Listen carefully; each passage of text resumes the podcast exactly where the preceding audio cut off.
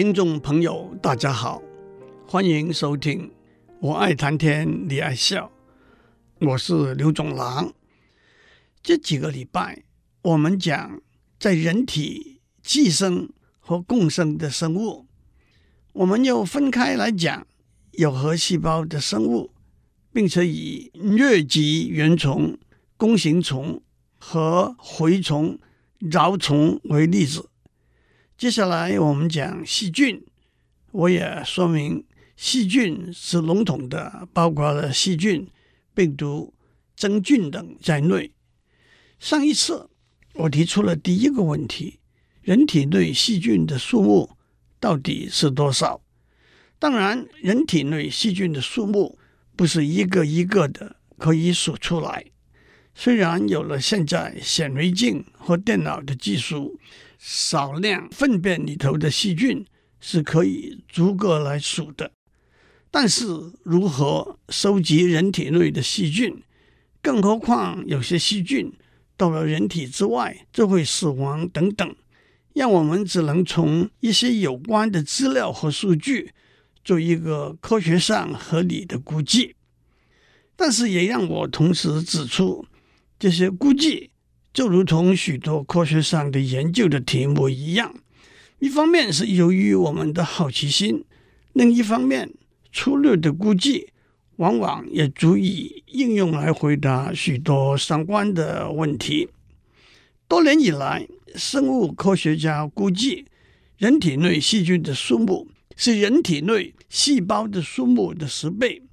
但是在文献中似乎没有找到。这个比例的依据，近年来科学家也尝试用不同的方法来做估计。一个目前的说法是，人体内细菌的数目和人体内细胞的数目的比例大约是一比一。粗略的说，三到四乘十的十三次方。接下来我们问：人体内的细菌是从哪里来的呢？胎儿在母亲身体里头，生活在一个完全没有细菌的环境里头。胎儿呼吸的氧气和吃的食物，都是经由母亲的血液透过胎盘输送过来。胎儿包在充满了羊水的羊膜囊里头，安安稳稳地躺在子宫里，任何寄生物、细菌、病毒、真菌都无法入侵。可是，当婴儿一生下来，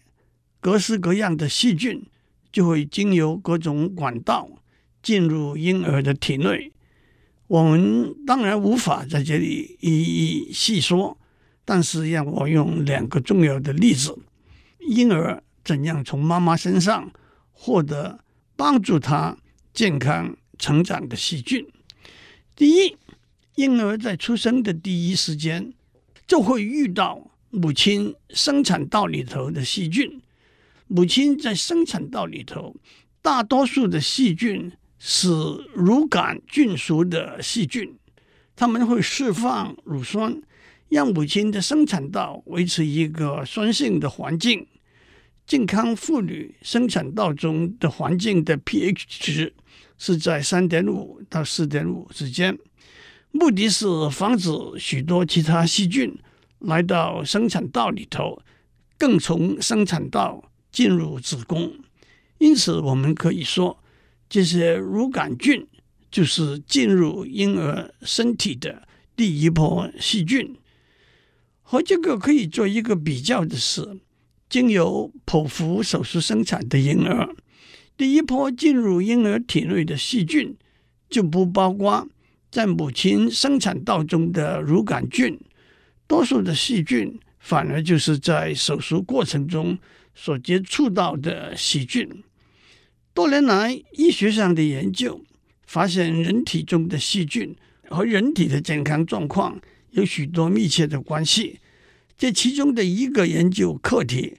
就是经由生产道和经由剖腹生产的婴儿，因为在最开始的时候，身体内原始的细菌殖民不同，它们一方面会影响接下来身体里头不同的细菌聚落的形成，也因此同时影响身体健康状态的发展。有若干初步的证据指出，剖腹生产的婴儿比较容易染上敏感和哮喘的倾向。不过，大概短则六个月，长则七岁，经由自然生产和剖腹生产的婴儿体内的细菌的聚落就没有什么不同了。第二，让我也指出，婴儿也可以经由母乳获得帮助他健康成长的细菌。母乳除了提供养分之外，还含有乳杆菌和双歧杆菌。一个估计是，婴儿每天平均吸取八百毫升的母乳，里头含有大约十的五次方到十的七次方个细菌。乳杆菌和双歧杆菌。都是所谓人体中友善的细菌，总体来说，帮助我们消化食物、吸收养分，并且抵抗不友善，例如可以引致腹泻的细菌等等。医学上的数据指出，如果出生第一年婴儿的肠道中没有足够的双歧杆菌，会增加日后过胖的可能。母乳对婴儿健康的助力是明显的，因此许多妈妈为了上班、旅行的方便，往往会把母乳挤下来冷藏保存，供自己婴儿之用。至于收集母乳供别人的婴儿食用，带来母乳的捐赠和出售的可能性，这就是一个在卫生上、生理上、法律上，甚至道德上都相当错综复杂的问题了。婴儿成长到某一个阶段，他们的消化系统已经发育到有消化固体食物的能力，也就是通常被叫做断奶的时候了。断奶是婴儿和妈妈双方生理上、心理上的一个无法用精准的数字来做明确的指引的过程。这中间更加上生活条件和方式、文化和传统等等不同的因素。比较典型的断奶的时间点是四个月、六个月，甚至一年。半开玩笑的说，卖婴儿食物的公司说四个月就可以开始吃现成的婴儿食物了。反过来，历史文献中。在不同的传统里头，也有婴儿到了两三岁的时候才断乳的记载。断乳的过程也可能是立即从母乳改变为柔软捣碎的食物，也可能是同时让婴儿食用母乳和普通的食物，逐渐减少母乳，增加食物的分量。让我们只从婴儿体内的细菌的观点。来多说一点，毫无疑问，断奶可以说是婴儿体内的细菌的第一次大革命。婴儿的唾液，特别是肠道里头，都具有消化简单碳水化合物，例如米的细菌。但是如果婴儿的食物里头有高纤维的植物，例如青豆，它体内原有的细菌。可能没有消化青豆的能力，就必须要靠新的细菌的助力。相对来说，非洲的婴儿的肠道里头有多种细菌帮忙消化高纤维的植物，欧洲的婴儿肠道中却没有这些细菌，所以他们的食物多半是捣碎的婴儿食物，加上少量的肉。日本的婴儿。更会把海生动物里头的细菌借来，帮他们消化日本食物中常有的海草。这说明了不同的细菌有不同的消化功能，而且人体中的细菌会因地理区域和饮食习惯而不同，而且好的细菌可能是一代传一代的。在许多地区和不同的传统。妈妈会先把食物咀嚼，再喂入婴儿的口里头。除了母亲可以把比较不容易消化的食物例如肉类嚼碎之外，母亲唾液中的细菌会帮助婴儿建立他的免疫系统和对敏感的防御。婴儿大约到了三岁，他身体内细菌的聚落就逐渐稳定的形成了。讲到这里，让我讲一个相关的故事。二零零八年，一位医师有一位患了严重肠炎的病人，他腹泻不止，八个月之内体重掉了快三十公斤，在使用了多种抗生素都无法奏效之后，这位医师决定采用细菌医生的治疗方法。她取了她丈夫的粪便，经过生理食盐水的处理，输入到她大肠里头去。一天之内，腹泻就停止了，肠炎接下来也痊愈了。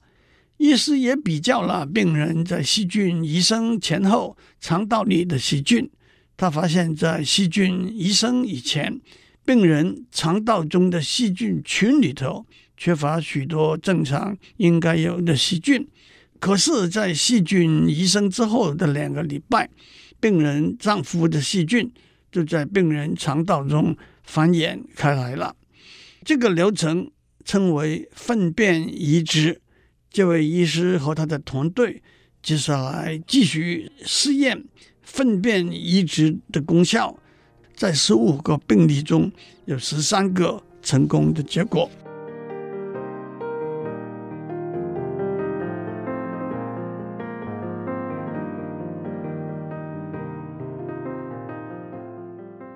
人体内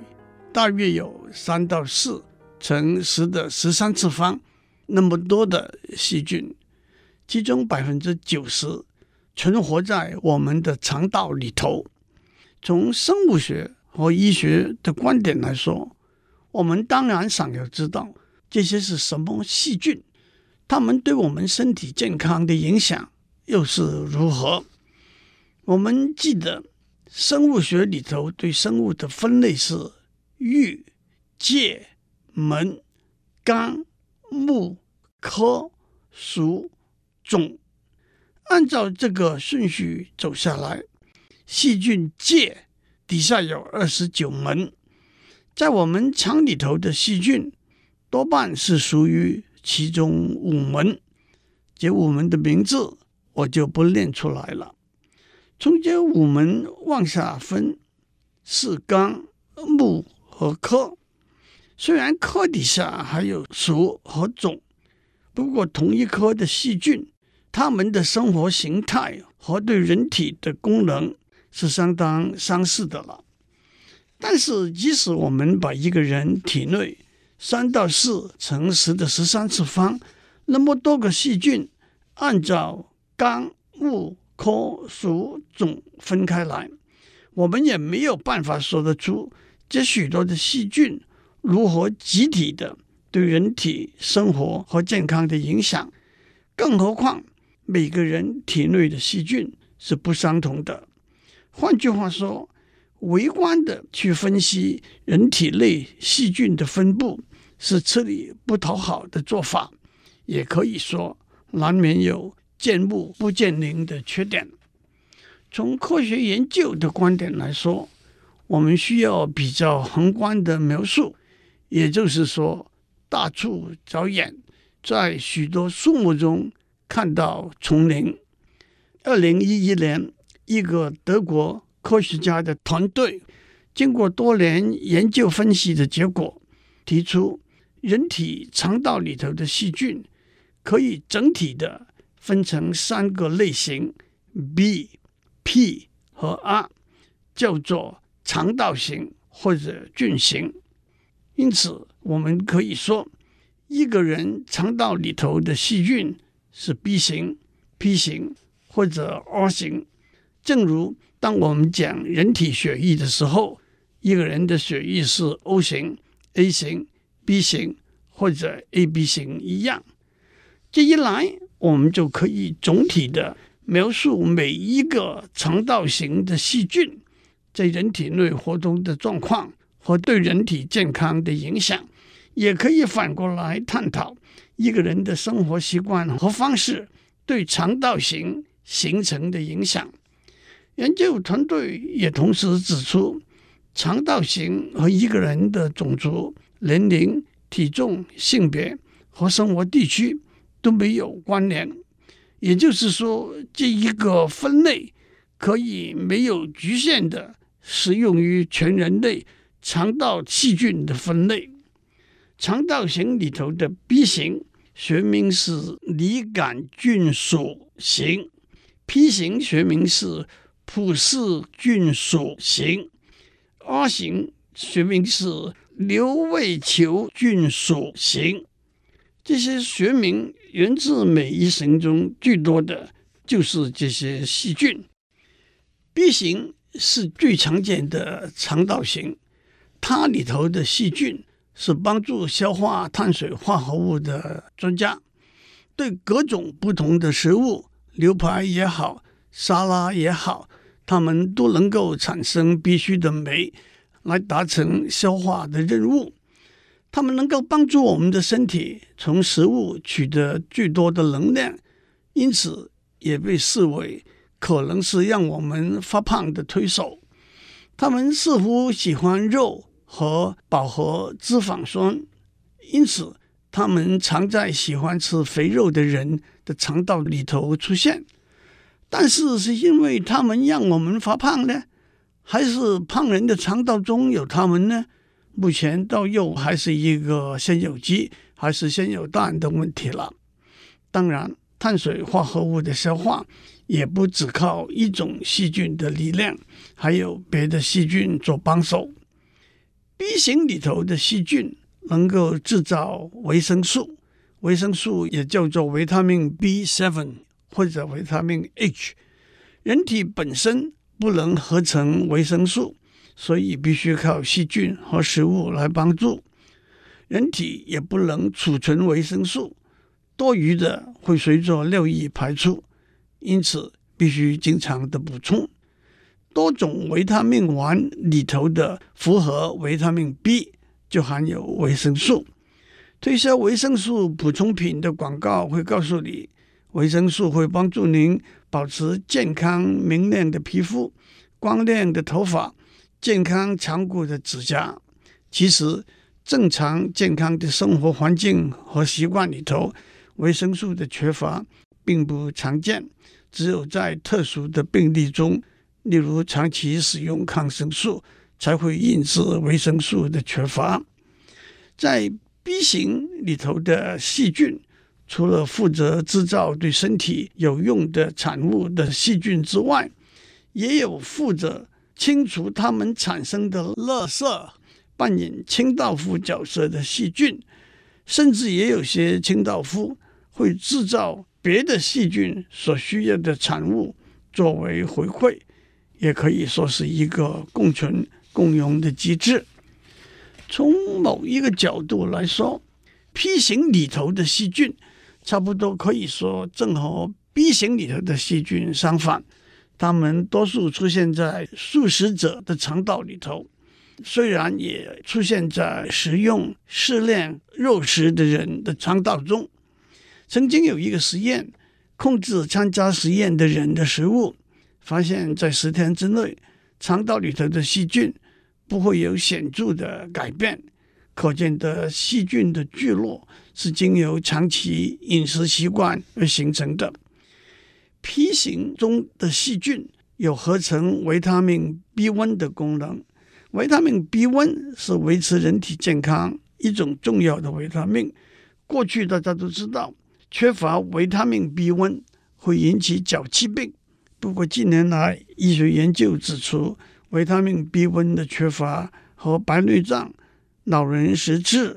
心脏衰竭、忧郁等症状都有可能的关联。我们在以前已经讲过各种维他命和人体健康的关系，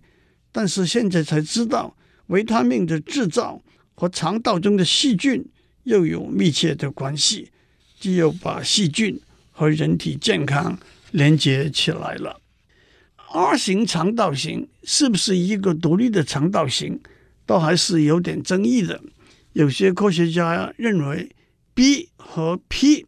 是比较明确的肠道形态，是不是还有第三、第四等等不同的肠道形态，是人言人殊的。不过这也说明了，在科学研究里头，在庞大似乎是杂乱无章的细菌群中，尝试找出一个宏观的头绪，并不是一件容易的事情。R 型的细菌有消化植物的细胞壁的功能，也有帮助糖分吸收的功能。不过最重要的是红血素的产生，血红蛋白 （hemoglobin） 是人体负责运载氧气的一种蛋白质。血红蛋白含有四个血红素分子，每一个血红素分子有一个铁原子，铁原子和氧结合就是血红蛋白运载氧的机制。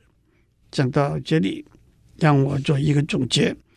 我们的讨论让我们更进一步了解细菌这个小的不能再小的生物，当上亿上兆的联合起来的时候。他们会发挥各种不同，对我们身体健康有密切关系的功能。造物之妙，只有经过小心、深入的观察，才能略窥一二啊！